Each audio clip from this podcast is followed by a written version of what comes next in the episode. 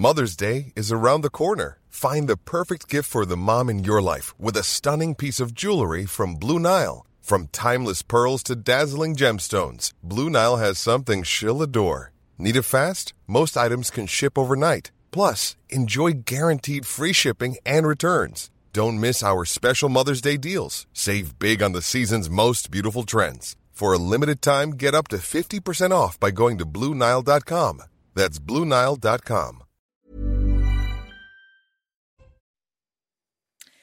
Bonjour à tous et bienvenue à vous sur Europe 1, CNews en partenariat avec le journal Les Échos. Bonjour Aurore Berger. Bonjour. Merci d'être là. C'est votre grand rendez-vous euh, ce dimanche, ministre des Familles et des Solidarités. De solidarité, il en sera bien sûr question dans cette émission avec le peuple marocain durement éprouvé par ce terrible séisme. Nos pensées vont bien sûr vers les familles endeuillées, vers celles qui ont tout perdu. Vous nous direz, Aurore Berger, comment la France se mobilise. Et puis, nous parlerons aussi des appels aux dons des associations. C'est sous votre ministère. Dans cette émission également, nous parlerons bien sûr de vos dossiers, plus spécifiquement des défis du gouvernement sur l'inflation, sur l'immigration, sujet sur lequel la majorité semble se diviser. Et pour vous interroger, je suis entourée de Nicolas Barret des Échos. Bonjour à vous Nicolas. Bonjour Sonia. Et de Mathieu Bocoté. Bonjour à vous Mathieu. Bonjour. Trois jours de deuil national décrété au Maroc, euh, Madame le ministre. C'est un terrible bilan meurtrier qui ne cesse de, s'alourdir. Après le tremblement de terre, les images sont effroyables. Beaucoup d'initiatives sont mm. euh, annoncées pour aider le peuple marocain. La France, évidemment, euh, propose son aide. Il y a déjà une aide qui est mise sur la table. Est-ce que ça va continuer à se décliner pour les prochains jours? Déjà, la France, elle se tient euh, aux côtés, vous l'avez dit, euh, du peuple marocain qui est extrêmement lourdement endeuillé, qui pourrait l'être plus encore euh, dans les heures qui viennent, au regard du nombre de blessés et de personnes qui sont en train d'être secourues. Saluer d'ailleurs le travail exceptionnel des secours marocains qui ont immédiatement répondu présent. Vous l'avez dit, un nos ressortissants qui est malheureusement décédé, huit Français à cette heure qui ont été retrouvés et qui sont blessés et accompagnés. Évidemment, la France, parce que c'est son rôle aussi à l'international et parce que c'est le Maroc et parce que c'est un pays ami, un pays frère qu'il faut évidemment pouvoir être au rendez-vous.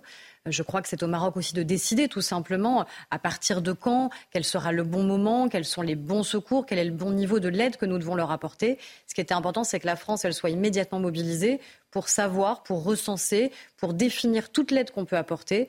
Et après, c'est le Maroc, pays souverain, qui décidera évidemment quand et si nous devons intervenir. Vous avez raison de rappeler le, mécanisme. Il faut attendre une sorte de, feu vert, évidemment, officiel des autorités euh, marocaines pour organiser l'aide humanitaire. Le président français Emmanuel Macron s'est dit euh, bouleversé avec des mots très forts. Les relations diplomatiques, Aurore Berger, avec le Royaume étaient un peu, euh, un peu fraîches, eu égard à, certains dossiers. Est-ce que tout cela est, oublié? Est-ce que cette tragédie va rétablir aussi les, les relations avec ce pays ami, comme vous l'avez dit Les relations avec ce pays, vous l'avez dit aussi, c'est un pays ami. Elles n'ont jamais été interrompues on a des relations en permanence, économiques, diplomatiques, culturelles. On a énormément de ressortissants euh, marocains qui sont évidemment euh, en France. Inversement il y a aussi plus d'ambassadeurs du Maroc en France quand même depuis je quelques, sais bien, je sais bien, Les relations ont été je bien Je ne nie pas qu'il y a pu y avoir quelques, quelques difficultés dans les mois euh, qui se sont écoulés. Par contre, encore une fois, là, de toute façon, on est dans un moment qui est à la fois un moment de recueillement, qui est un moment d'action où la France se tient prête, évidemment, à agir. Et encore une fois, c'est au Maroc de définir et de décider, quels que soient les pays d'ailleurs, s'ils souhaitent que nous puissions intervenir. En tout cas, nous nous y sommes prêts. Et je crois que les Français, au-delà évidemment de l'aide du gouvernement, du président de la République, je crois qu'il aura l'occasion, il fait une conférence de presse depuis New Delhi euh, cette matinée, il aura l'occasion, je pense, lui-même euh, de pouvoir euh, dire un message très clair au peuple marocain. Mais est-ce qu'une tragédie comme celle-là peut être aussi un accélérateur de réconciliation? Je crois qu'il n'y avait pas non plus de rupture. Euh, vous le savez, parce qu'encore une fois, on a des relations qui sont extrêmement établies, anciennes et précieuses euh, avec le Maroc en tant que pays et avec le peuple marocain. Et je crois que c'est ça qu'il faut évidemment réaffirmer. Et quand vous avez un peuple ami, quand vous avez un pays ami qui fait face à une tragédie, eh bien votre responsabilité, votre devoir, c'est encore une fois d'être évidemment à ses côtés. Il y a l'aide de, l'État, d'un pays comme la France. Aurore Berger, vous êtes ministre des Solidarités et des Familles. Il y a aussi l'aide des associations euh, françaises qui ont multiplié les, appels euh, aux dons. Euh, il faut espérer aussi s'attendre à une grosse collecte. On rappelle toujours qu'il y a évidemment une situation difficile dans différents pays. Il y a l'inflation. Nous allons parler de la grande pauvreté. Malgré tout, on voit qu'il y a un élan de générosité des Français. Mais je crois que les Français sont généreux. Ils sont généreux à la fois dans leur engagement, on le voit bien dans toutes nos associations, on aura l'occasion d'y revenir, ils sont prêts à s'engager, à donner de leur temps. Et encore une fois, ça n'est pas n'importe quel pays pour la France. Quand il s'agit du Maroc. Je crois qu'il y a une solidarité euh, de fait assez spontanée, en vérité, qui s'organise parce que c'est un voisin euh, direct et c'est un pays avec lequel on a un tel niveau de relation, on est tellement imbriqués, nos histoires sont tellement liées que je crois qu'assez spontanément, encore une fois, les Français, euh, quels qu'ils soient, encore une fois, ont envie évidemment d'être à leur Vous appelez vous-même justement à, cette, à, ces, à ces dons aux différentes associations? Je crois que toutes celles et ceux qui souhaitent et qui peuvent contribuer, évidemment, sont les bienvenus parce que c'est aussi la démonstration de l'amitié qui nous lie. C'est pas uniquement de gouvernement à gouvernement plus personnellement, parce que vous l'avez dit, il y a des histoires personnelles imbriquées avec euh, euh, ce pays, avec le Maroc. Il y a évidemment beaucoup de, Marocains en France. Il y a aussi des Français au, Maroc. Est-ce que vous-même, vous avez un, lien particulier avec ce Alors moi, j'ai pas un lien familial particulier, mais je crois que ça fait aussi partie de notre ADN, j'allais dire français, euh, d'avoir un lien qui est historique et culturel, parce qu'encore une fois, on est aussi ce brassage-là, et je crois que c'est important de le savoir. Et je crois que dans cet élan de, générosité qui s'exprime et de solidarité, à la fois ça fait du bien de voir la capacité que notre pays a à réagir et de voir les Français être en capacité, malgré des moments qui sont difficiles, y compris pour beaucoup de Français, eh bien, ça donne une image de notre pays qui est, je crois, très digne. Bien, nous y reviendrons évidemment tout au cours de, l'émission en fonction malheureusement de l'évolution et de ce bilan qui s'alourdit. Retour en France, Mathieu Bocoté, ce qui s'est passé lors de la, Coupe du Monde de rugby. Alors, scène particulière, scène assez frappante, le président de la République hué au moment de son discours. Euh, comment comprenez-vous une telle, euh, une telle réaction de la part du, du public dans les circonstances? Y voyez-vous le signe d'une rupture plus profonde? Comment comprenez-vous cette scène qui a marqué tous et qui a eu un écho à l'international? Je crois qu'il y a ceux qui veulent en faire euh, un écho retentissant.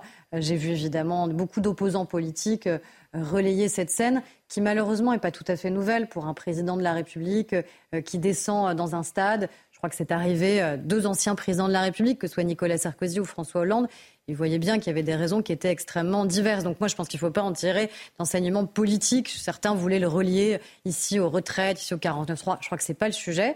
Ce qui est intéressant aussi, c'est que d'ailleurs, il a été applaudi à partir du moment où il a fini euh, son discours. Donc, vous voyez, on peut arriver en étant parfois hué, malmené. Il a parlé des Bleus et de la victoire. Donc, euh, mais vous, vous ne voyez pas exemple, Alexis Corbière de la France Insoumise, aura a jugé que c'était beau et que la victoire avait été magnifiée par les sifflets. Je trouve que c'est absolument ridicule, surtout, de dire ça. Enfin, je crois que siffler un président de la République, quel qu'il soit, et je disais la même chose quand c'était François Hollande, qui n'avait pas particulièrement mon soutien. Je crois que quand vous sifflez le président de la République, vous sifflez aussi une institution qui est celle de la présidence de la République. D'autant plus dans un moment qui doit être un moment d'abord un sportif et de rayonnement international. J'ai vu aussi des polémiques que je trouve absolument ridicules sur la cérémonie d'ouverture et le spectacle Certains y ont vu, précisons, ah ceux qui nous regardent, ils nous écoutent, euh, le symbole d'une France euh, rance, euh, passéiste. Bah, on voit surtout le symbole d'une France qui fait envie, je crois, à l'international, avec des artistes qui sont connus, avec des grands chefs, avec une danseuse étoile, avec celles et ceux qui font le rayonnement aussi de notre pays et qui racontaient aussi, à travers l'histoire du rugby, l'histoire de notre pays. Donc bon, si certains ne veulent pas assumer cette histoire-là, ça les regarde, mais ça fait partie de ce que nous sommes et de notre identité. Et je crois que ça a donné au contraire une image extrêmement positive de Vous avez dit quelque chose de très important. Vous dites lorsque le président de la République est sifflé, ce n'est pas seulement un homme qui est sifflé, c'est une institution.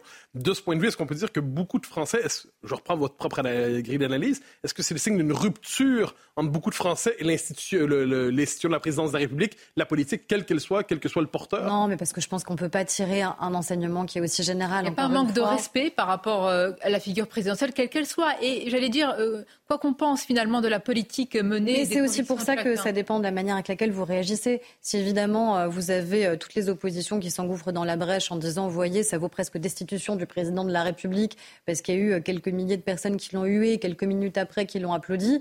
Vous voyez bien évidemment ce que ça peut générer de troubles en fait.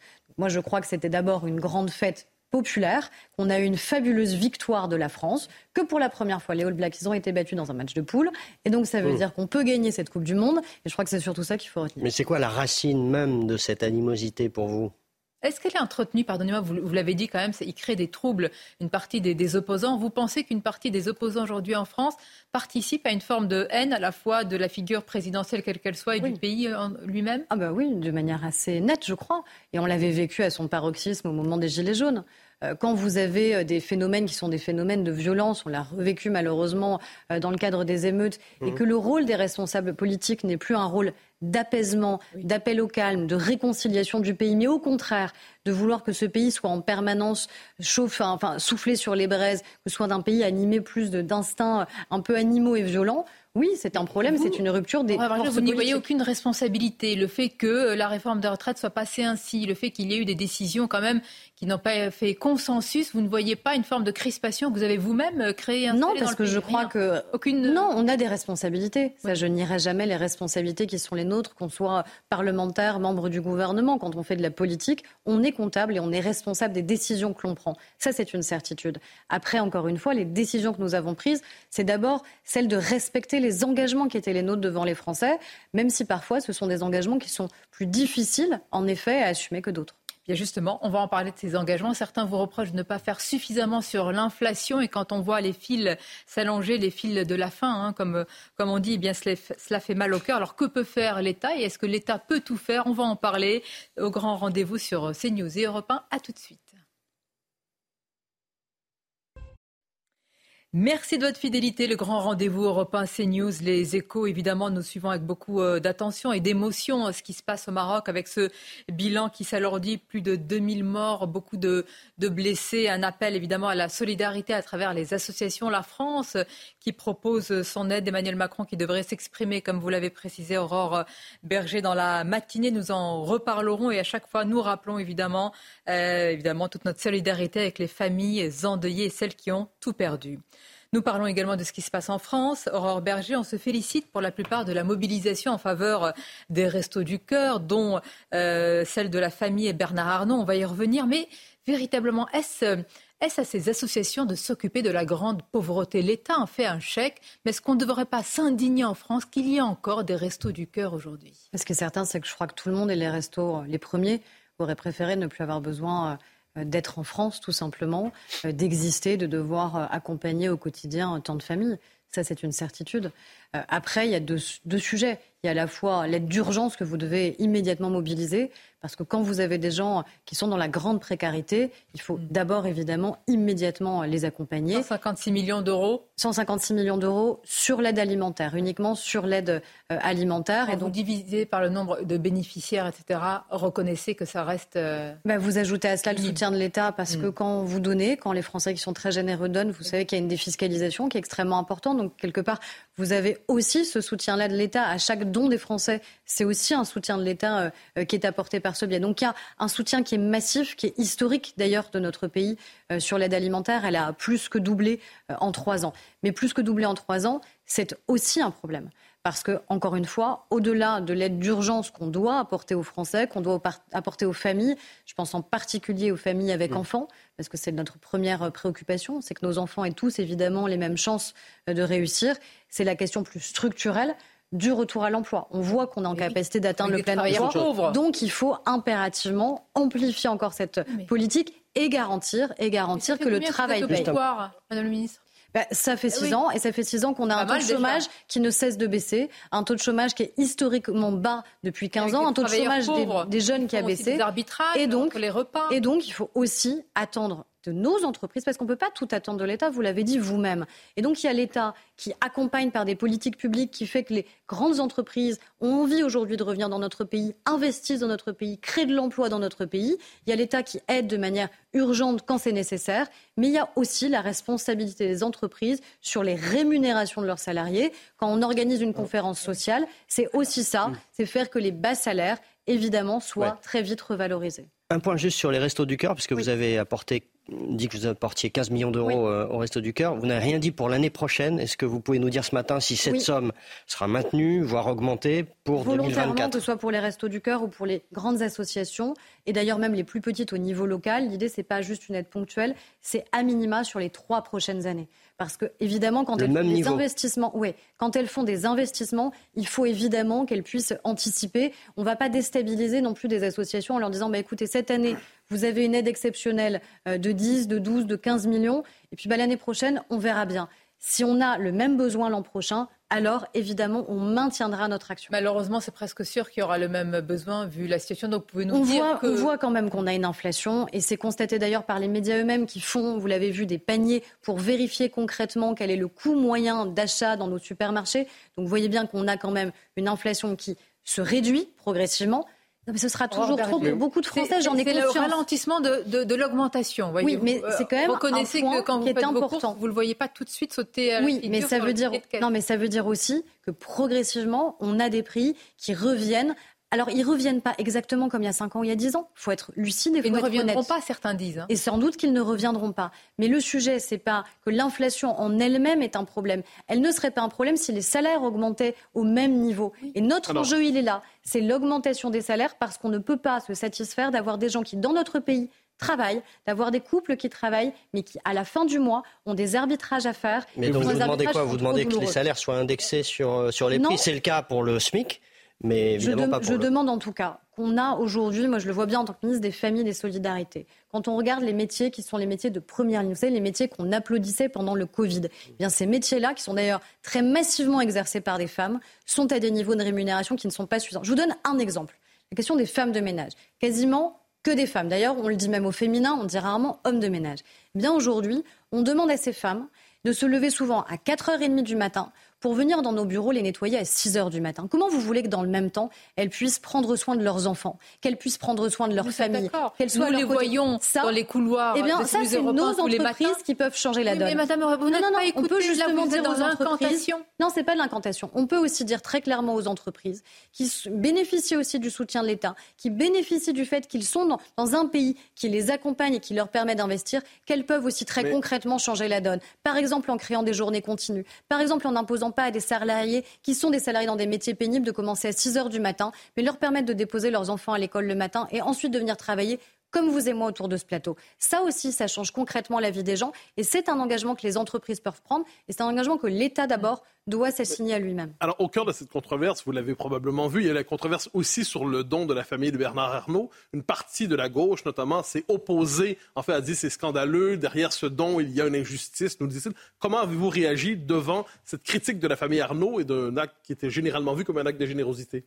Déjà, je sais, c'est un acte de générosité. Il n'a pas été vu comme un acte de générosité, c'est un acte de générosité. Alors, comment, ré- moi, comment je- réagissez-vous au propos d'une partie de la gauche qui a, vu- qui a voulu y voir autre chose? Non, mais ils n'ont pas voulu y voir autre chose. Ils essayent d'instrumentaliser un acte de générosité d'une famille qui, objectivement, n'a pas besoin d'un coup de publicité pour mieux exister demain et être plus rentable demain, pour se dire très clairement les choses. Et je crois qu'il y a quand même que dans notre pays où, quand vous avez des grandes entreprises ou des grandes familles qui font des chèques de 10 millions d'euros, au lieu juste de dire merci, on en vient à les engueuler et à se plaindre Il y a un débat des gens qui soient généreux. Il y a pas que C'est quand même un problème. Berger, on peut quand même s'interroger, tout en soulignant qu'il y a eu euh, un acte de générosité, sur la contribution de certains, des plus riches. Est-ce qu'il y a un débat qui est légitime quand même, pour vous, sur un partage de la richesse dans notre pays, ou alors euh, là, il n'y a rien à voir? Mais c'est pas qu'il n'y a rien à voir, mais en l'espèce, euh, la famille dont on parle, la famille de Bernard Arnault et le groupe LVMH. Groupe LVMH est le premier contributeur aujourd'hui à l'impôt sur les sociétés dans notre pays. Donc la question, c'est pas de faire fuir les riches. La question, c'est de lutter contre la pauvreté. La question, c'est de faire en sorte qu'il y ait de la création de richesse dans notre pays pour garantir justement qu'on ait le modèle social, qui est le modèle social au monde, au monde, le plus redistributif. C'est-à-dire que si on n'avait pas le niveau d'imposition qui est le nôtre, si on n'avait pas le modèle social qui est le nôtre, avec l'accompagnement que nous avons des familles, je pense aux allocations familiales, aux compléments de mode de garde, qui concernent notamment les classes moyennes et qui a été revalorisé massivement, eh bien, on aurait des écarts qui seraient beaucoup plus importants. Mais sur le plan politique, il y a une dimension, c'est-à-dire on parle du rôle de l'État, mais est-ce que dans la politique d'aide aux plus pauvres, est-ce que les grandes familles, les grandes entreprises ont un rôle structurel ou il s'agit simplement d'une aide ponctuelle pour vous? Bah, Le rôle structurel, c'est la contribution. Mais au-delà de l'impôt, au-delà de a- l'impôt. Bah oui, mais le premier rôle structurel de nos grandes entreprises, c'est d'abord l'impôt. Parce que l'impôt, c'est cette vocation justement redistributive. C'est la vocation de faire en sorte au-delà que de la les question de l'impôt. inégalités se réduisent. Au- Au-delà de l'impôt, après, c'est pas à moi de dire voilà le bon montant pour telle entreprise. Moi, j'ai lancé un appel après celui du président des Restos du Cœur qui était de dire en vérité, c'est pas juste aux Français individuellement d'être généreux, c'est pas juste à l'État d'être mobilisé, c'est ensemble qu'on doit réaliser un effort collectif. Et donc, c'est aussi des grandes réussites françaises, des grandes entreprises françaises qui doivent pouvoir y contribuer. et un certain nombre d'entreprises, que ce soit euh, là la famille euh, de Bernard Arnault, que ce soit Total Énergie. sans communication? Oui, d'autres le font sans communication. Sans que, sans que vous n'ayez euh, besoin de les accompagner. Pour, il y a aussi cela. Il y a, il y a, certains qui. Oui, mais ça crée aussi un effet d'entraînement. C'est-à-dire voir qu'il y a une grande famille qui est très identifiée dans notre pays et qui appartient aussi au patrimoine de notre pays. Eh bien, je crois que c'était important qu'ils puissent être présents. ils le font régulièrement pour d'autres causes. Mais là, je crois que c'est une cause qui avait tellement suscité aussi d'émotions légitime de la part des Français de se dire est-ce que les Restos du Cœur pourraient demain ne plus avoir les moyens euh, d'accompagner euh, les familles? Eh bien, je crois que c'était aussi une de leurs missions que de pouvoir être à nos côtés. La question est celle euh, de l'inflation. Nous sommes dans un contexte inflationniste et l'opposition, plus largement, Aurore Berger, et là, je veux dire, à gauche, droite confondue, vous accuse de ne rien faire ou de ne pas assez faire sur euh, l'inflation. Alors vous réunissez, et là je parle de Bercy distributeurs et industriels, mais à la fin pour quel résultat? Ici même sur ce plateau lors de la grande interview, Michel-Édouard Leclerc a même dit que l'inflation vous arrangeait quelque part avec les rentrées de la TVA et que les ministres, euh, les ministres bon an, mal eh bien s'arrangeaient, s'adaptaient à une inflation aujourd'hui. C'est pas le cas. Déjà, il y a ce que l'État a fait. Euh, typiquement, quand vous mettez en place le bouclier tarifaire, ça veut dire que vous mobilisez 46 milliards d'euros. Eh non mais 46 milliards d'euros. Non mais est-ce qu'on mesure? Oui, mais on ne peut pas nous donner en permanence de l'injonction contradictoire. En avant des grands chiffres, on peut pas nous dire à la fin, en monnaie il faut arrêter le quoi qu'il en coûte parce que ça coûte trop cher à nos finances publiques. Et dans le même temps, on me poser la question en disant mais vous en faites pas assez. Donc à un moment, on fait des choix. Et les choix, c'est d'accompagner les plus fragiles, les plus vulnérables, y compris d'ailleurs nos entreprises, y compris nos associations. Mais à la fin, il faut quand même rappeler la vérité et la réalité de ces chiffres. Parce que 46 milliards d'euros qui ont été mobilisés pour soutenir la facture énergétique des Français, et on continue à le faire. Parce Ce qui n'empêche pas la droite, par exemple Xavier Bertrand, de demander encore plus avec. Euh, oui, mais les mêmes qui demandent encore plus sont les premiers qui nous reprochent une hausse de la dépense publique. Donc que chacun soit aussi au point où ça en est, certains disent, au point où les, où les déficits sont en train de filer, mais euh, un geste est encore possible. Mais c'est notre responsabilité, un, de garantir le modèle social qui est le nôtre, et encore une fois, nous le faisons. Nous le faisons parce que quand on revalorise encore une fois les prestations familiales, ça, ça veut dire qu'on soutient aussi toutes les familles. Je pense notamment aux classes moyennes. Quand vous augmentez les allocations familiales, quand vous augmentez le complément de mode de garde, ça veut dire que vous aidez aussi ceux qui bossent oui, et qui parfois s'interrogent moins vite que l'inflation. C'est comme l'aide sur les fournitures, ça augmente moins vite. voyez j'ai fait, l'exercice moi-même. J'imagine. Euh, voilà, j'ai deux, deux belles filles, donc comme des millions de Français, j'ai fait l'exercice moi-même. En moyenne, c'est 400 euros par an euh, que les familles euh, ont en France pour l'allocation de rentrée scolaire. Il y a d'ailleurs régulièrement plutôt une polémique sur est-ce qu'on en fait pas trop sur l'allocation de rentrée scolaire.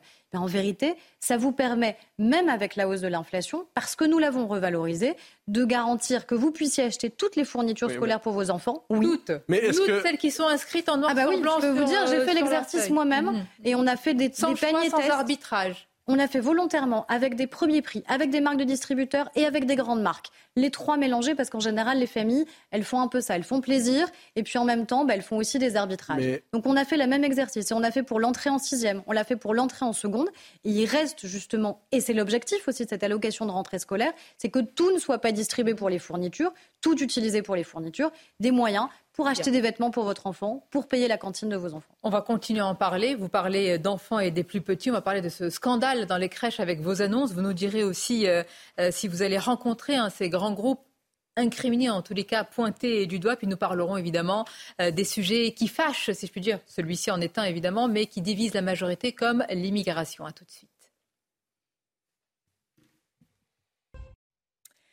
Le grand rendez-vous en direct, bien sûr, sur Europe 1 et CNews avec notre partenaire, le journal Les Échos. On rappelle qu'on suit en fil rouge la situation dramatique au Maroc avec ce bilan qui ne cesse de s'alourdir, plus de 2000 morts. Nous en parlerons évidemment dans notre émission et puis dans, tout au long de nos éditions. Avec vous, euh, Aurore Berger, qui est notre invitée ministre des Familles et des Solidarités, nous avons parlé de ce sujet, nous avons parlé d'inflation, de la grande pauvreté. Avant de parler des crèches, encore un mot, euh, il m'est venu à l'esprit. C'est vrai qu'Emmanuel Macron avait dit, avait tenu cette promesse qu'il n'y aurait plus euh, un SDF, un pauvre dans, la rue. Il avait dit qu'on pouvait éradiquer la grande pauvreté dans, notre pays.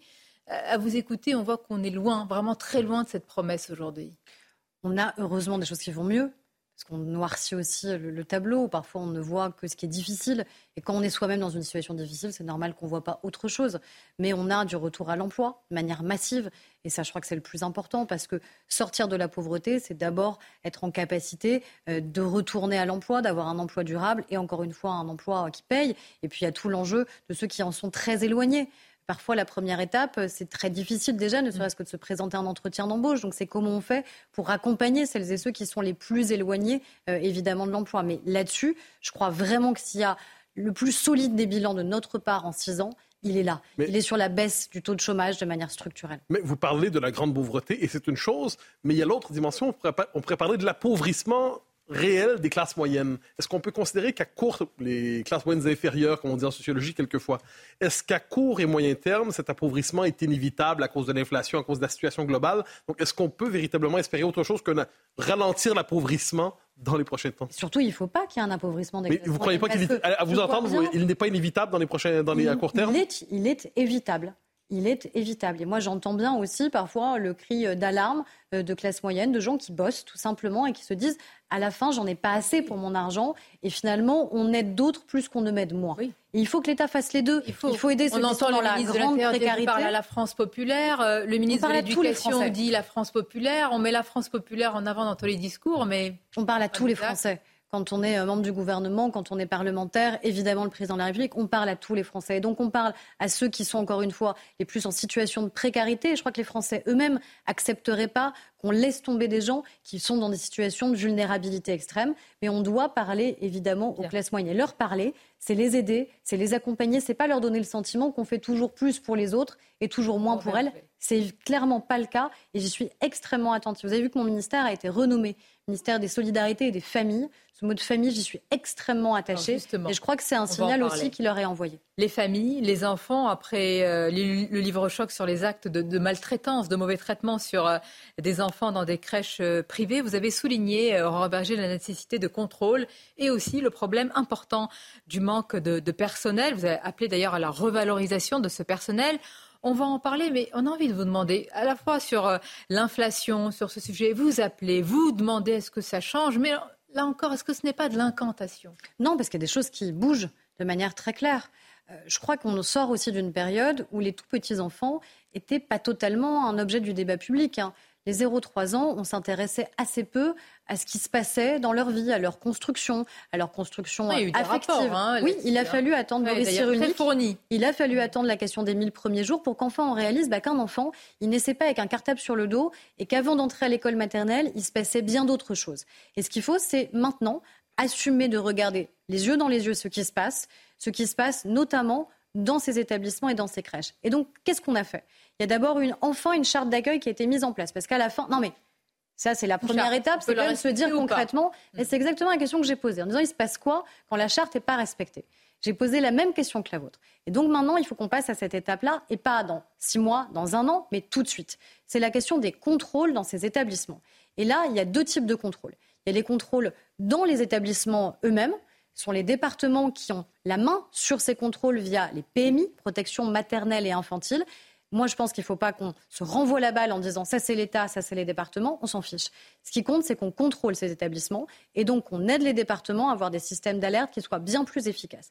Je vais réunir dans les prochains jours tous nos préfets, préfets qui agissent dans les départements, en leur demandant de croiser toutes les données qui sont à la disposition justement des départements et de l'État. Parce que quand vous croisez les données de l'inspection du travail, de la sécurité euh, sanitaire, alimentaire, des PMI, vous identifiez quand même assez vite s'il y a des établissements à risque, de manière à ce qu'on aille faire des contrôles très ciblés, très rapides dans ces établissements. Et si certains ne respectent pas la sécurité qui est nécessaire pour nos enfants, alors, il faudra les fermer.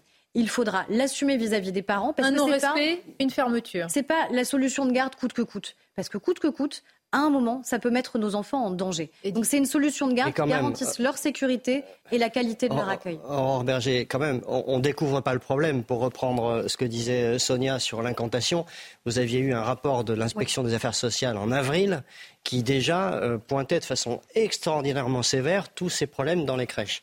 Donc ça date pas, donc, moi, date pas d'aujourd'hui. Moi, je suis aujourd'hui ministre de Solidarité des Familles. Hum. Moi, je vous dis ce que je fais tout de suite. Donc, ce que je fais, c'est ça c'est réunir les préfets et garantir qu'on croise toutes les données pour immédiatement, encore une fois, immédiatement, pas dans plusieurs mois, mais dans les jours et les semaines qui viennent faire des contrôles. Vous convoquez, pour employer un autre mot, j'allais dire les principaux visés, pour ne pas dire euh, responsables, c'est-à-dire les, les, grands groupes, quatre grands groupes qui sont incriminés. Dès la semaine prochaine. Ah, Dès la semaine prochaine, ces quatre grands groupes seront convoqués dans mon bureau parce que je veux comprendre concrètement ce qui s'est passé. Et j'irai même plus loin, on va changer la loi pour le garantir. Aujourd'hui, on n'avait pas dans la loi la possibilité d'aller au siège de ces grandes entreprises, de ces grands groupes, pour savoir ce qui se passait. En gros, ouvrez vos livres de compte à l'inspection générale des finances, à l'inspection générale des affaires sociales, parce que j'ai pas envie qu'on continue en effet à avoir des parents qui nous alertent, à avoir des rapports qui nous alertent, en disant bah écoutez, on a un, certain nombre d'enfants, mais ils ont commandé moins de couches que le nombre d'enfants. Donc ils vous ont allez commandé réunir, moins de petits pots que le nombre d'enfants. Vous réunissez c'est combien de grands groupes qui sont Il y a euh, quatre grands, grands groupes, dans votre bureau. Donc, ces quatre grands groupes de, seront... de hein, de défiance aussi. Oui, parce que moi je veux comprendre ce qui se passe et je veux surtout avoir leurs engagements. Mais vous parlez de ces grands groupes, mais est-ce que vous êtes sûr que dans les crèches publiques, c'est pas un peu le même problème? Le rapport de l'IGAS, il a malheureusement dit, donc le rapport qui avait été diligenté par l'État il y a mmh. quelques mois, que malheureusement il y a des faits de maltraitance qui peuvent être aussi des actes individuels. C'est pas le modèle économique qui crée la maltraitance par Pourquoi cibler uniquement les grands groupes? Il faut regarder tout. Par contre, évidemment qu'il faut regarder partout. Et les contrôles dont j'ai parlé, ce sera partout quel que soit le modèle évidemment économique mmh. euh, des différentes crèches qui peuvent exister.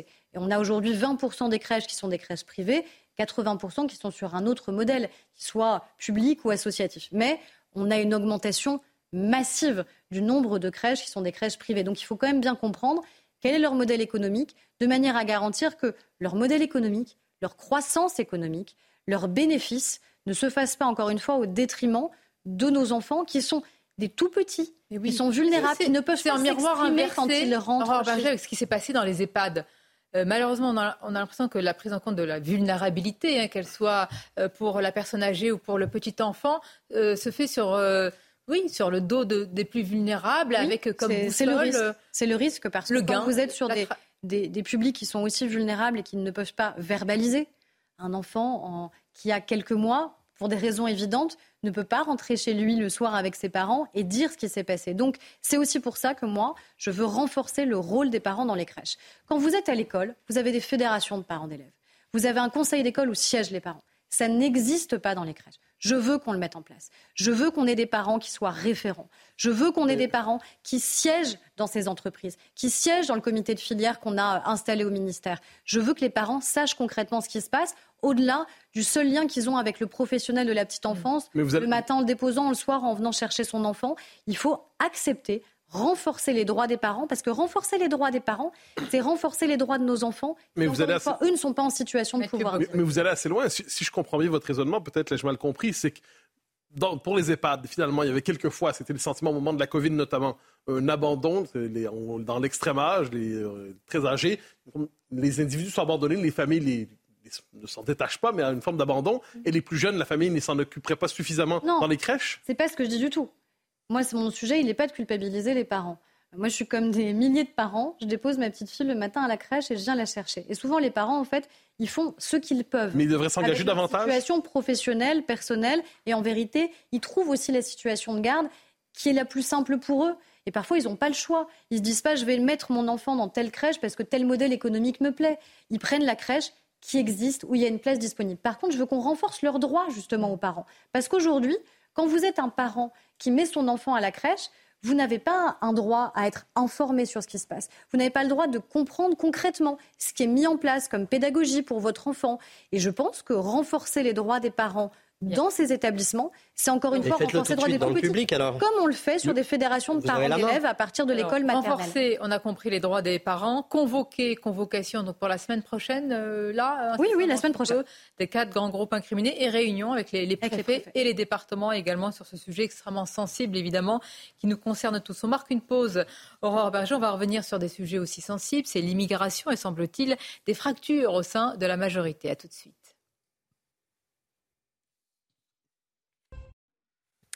Merci d'être avec nous. Dernière partie du grand rendez-vous avec notre invité Aurore Berger, ministre des Solidarités et des euh, Familles, sur la question sensible des métiers dits sous tension dans le projet de loi immigration. Aurore Berger, la majorité semble se diviser. L'aile gauche de votre, euh, de votre majorité, notamment avec Sacha Houlier, se rapproche de la NUPES pour s'assurer que cette mesure figure bien dans le texte qui sera proposé. Et pour la droite, c'est une ligne rouge. Si ça venait à être abandonné, il n'y aurait pas l'espoir d'un consensus. Alors la question, c'est vers qui vous allez pencher? Déjà, le texte il va continuer euh, sa vie parlementaire au Sénat. Mmh. Euh, il est inscrit, il est à l'ordre du jour, donc il va pouvoir être débattu au Sénat. Pour l'instant, pour que les gens y voient un peu clair, euh, il a été adopté en commission au Sénat. Ils n'ont pas retiré cette disposition sur les métiers en tension. vous voyez bien que même au Sénat, où la majorité de droite est quand même assez claire et la majorité présidentielle un peu moins représentée, eh bien, il n'y a pas non plus de consensus. La question, c'est de quoi on parle. Moi, je reste persuadée que quand vous interrogez les Français sur ces questions-là, de manière euh, évidente, pour, dans un souci d'efficacité, ils voient bien que sur des métiers en tension, on a besoin d'accepter une part d'immigration. Quand vous les interrogez à travers quel... J'ai pas vu qu'il y avait eu un référendum, alors, ça m'a échappé. Non, il n'y a pas eu de référendum, mais régulièrement on nous interroge sur mhm. des sondages en nous disant qu'ils ont une forme de valeur. Mhm. Euh, et de toute façon, il y a une question aussi de réalisme, de pragmatisme et d'efficacité. On a aujourd'hui un certain nombre de secteurs en tension je peux vous le dire, dans les secteurs qui sont les biens au sein de mon ministère, ou sans main-d'œuvre étrangère. Il faut être honnête avec les Français.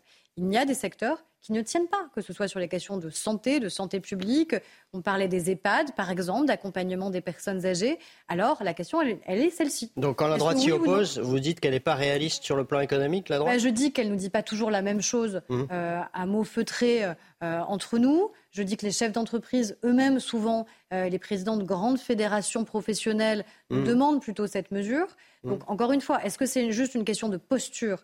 Et la posture est par principe quel que soit le type d'immigration, il en faut moins Ou est-ce qu'on peut être un peu plus euh, honnête et se dire qu'en fonction du type d'immigration, il y a des immigrations qu'il faut réduire drastiquement et il y a des immigrations de travail. Ce que vous appelez honnêteté est appelé appel d'air par la droite. Mais l'appel d'air, il n'est pas de dire que des personnes qui sont déjà en France, déjà en France, qui travaillent auprès des personnes âgées, qui travaillent à l'hôpital, par exemple, puissent être régularisées je ne crois pas que ça pose un problème fondamental de valeur. La question, c'est comment on fait surtout pour que ceux qui aujourd'hui sont frappés d'une OQTF, donc d'une obligation de quitter le territoire, quittent effectivement le territoire. Ça, c'est notre enjeu. C'est un enjeu de rétablissement Vous insistez sur le devoir d'efficacité vous estimez qu'être efficace, c'est mieux que d'avoir une, euh, je ne sais pas combien, la 22e loi ou quelque chose comme ça bah, sur l'immigration. Être efficace, c'est garantir les deux. C'est garantir que quand vous avez des personnes qui travaillent en France, qui sont intégrées à nos valeurs, qui sont intégrées à nos principes, Mais vous n'avez pas, qui rendent des missions vous n'avez pas ces résultats pour le moment, Madame la Ministre bah, en tout cas, moi, au gré des faits de société, des faits divers, à chaque fois, on voit qu'il y a quelqu'un qui ne devrait pas être. D'où l'enjeu, d'où l'enjeu d'efficacité à un moment et de respect de l'État. Comment vous voulez qu'on vienne sur des plateaux justement de vos, de vos émissions si à la fin, quand il y a une décision judiciaire qui est rendue, cette décision judiciaire ou administrative n'est pas exécutée. Mhm. Donc notre enjeu, il est là. C'est un enjeu d'efficacité. Le problème, c'est que l'immigration, c'est rarement un enjeu d'efficacité et de pragmatisme, mais c'est souvent beaucoup plus polarisant. Vu les positions exprimées aujourd'hui, on ne voit pas bien comment il pourrait y avoir un compromis. Et du coup, c'est quoi? C'est la solution C'est 49-3 pour la loi immigration? Je ne suis pas certaine qu'il n'y ait pas de compromis possible, encore une fois. Regardez même au Sénat. Regardez même au Sénat le débat parlementaire, où encore une fois, la droite est pourtant très clairement et nettement majoritaire. On verra concrètement ce qui se passera euh, après les élections sénatoriales, d'une part, euh, et une fois que le texte sera définitivement adopté au Sénat. Mais le texte peut être définitivement adopté au Sénat en gardant justement une mesure sur la question de la possibilité, encore une fois, la possibilité, ce n'est pas automatique, la possibilité de régularisation de ceux qui travaillent et qui sont intégrés aux valeurs républicaines qui sont les nôtres. Ce n'est pas cela qui pose un problème. Euh, si je peux me permettre, comment c'est quoi le critère pour établir qu'une personne est intégrée aux valeurs républicaines? Le travail.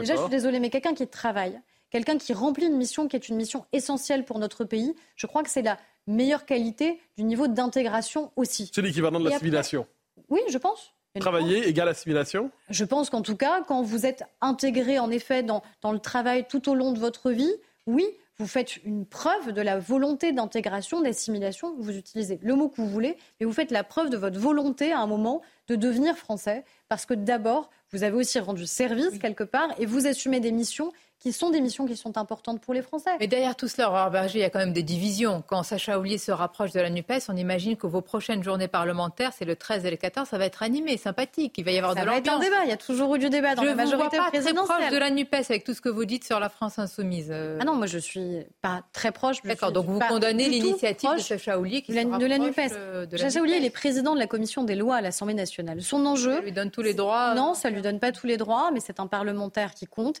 et c'est un parlementaire aussi qui doit, je crois, euh, nous aider pour que ce texte puisse être adopté et pas adopté encore une fois à n'importe quel. À un moment, vous allez devoir choisir pour que ce soit efficace. Le faire passer avec la Nupes ou avec la droite? Mais pourquoi on ne pourrait pas aussi renvoyer la responsabilité ici sur la gauche et ici sur la droite. Que la droite vienne sur votre vous plateau. Êtes responsabilité. Et, parce que eux aspirent peut-être un jour à, l'être. Mais donc il faut jamais oublier quand on est dans la majorité qu'on peut être demain dans l'opposition et quand on est dans l'opposition que normalement on devrait aspirer à la majorité. Ce qui devrait un peu modérer les positions quand même des uns et des autres. Et donc qu'on pose la question encore une fois à la gauche est-ce que vous préférez faire capoter ce projet de loi alors qu'il permettra de la régularisation de ceux qui travaillent Et à la droite, est-ce que vous préférez faire capoter ce projet de loi qui par exemple rétablit la double peine, c'est-à-dire que quelqu'un qui a été condamné parce qu'il a commis un délit ou un crime dans notre pays puisse, une fois sa peine exécutée, être renvoyé chez lui. Qu'on les mette eux devant leurs responsabilités, pas uniquement nous. Mais vous conviendrez, cela dit, qu'avoir un groupe parlementaire dont une partie tangue à gauche et l'autre partie tangue à droite, c'est un peu compliqué.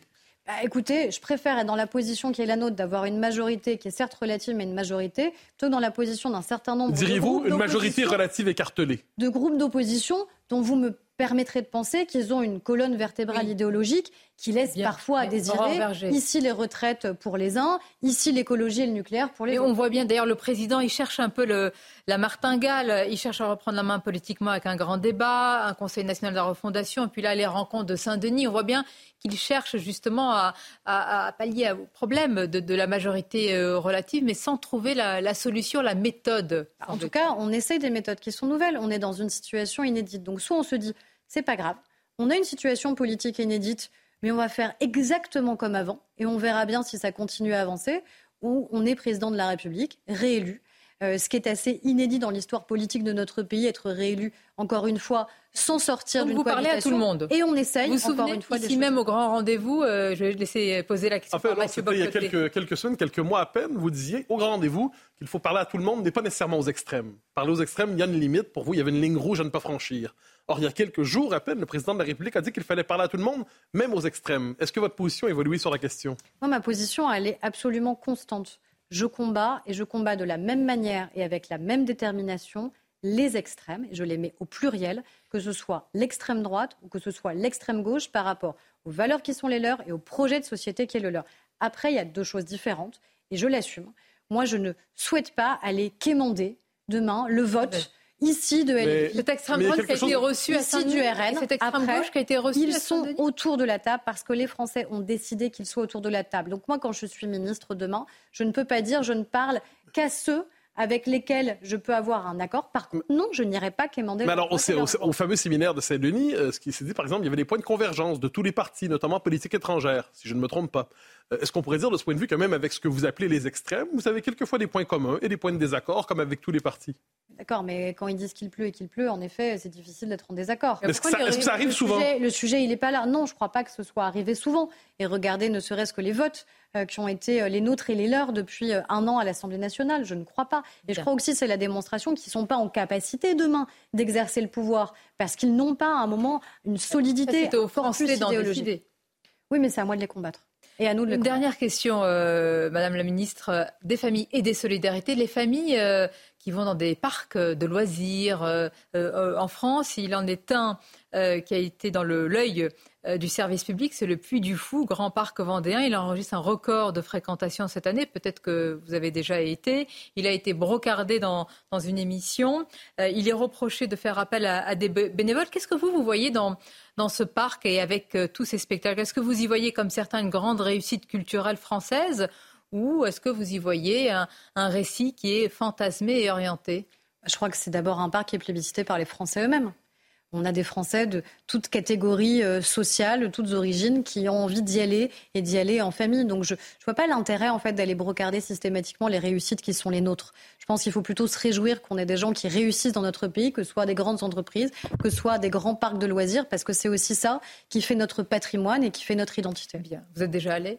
Non, mais j'attends que ma fille soit un peu plus grande pour y aller. Bien, ça sera une belle découverte. Merci Aurore Berger d'avoir été notre invitée au grand rendez-vous. Je remercie évidemment mes camarades Mathieu Bocoté et Nicolas Barré. Je rappelle ce terrible bilan au Maroc avec à présent 2012 morts, la peur des répliques, beaucoup, beaucoup de familles, des milliers de personnes qui dorment dans la rue.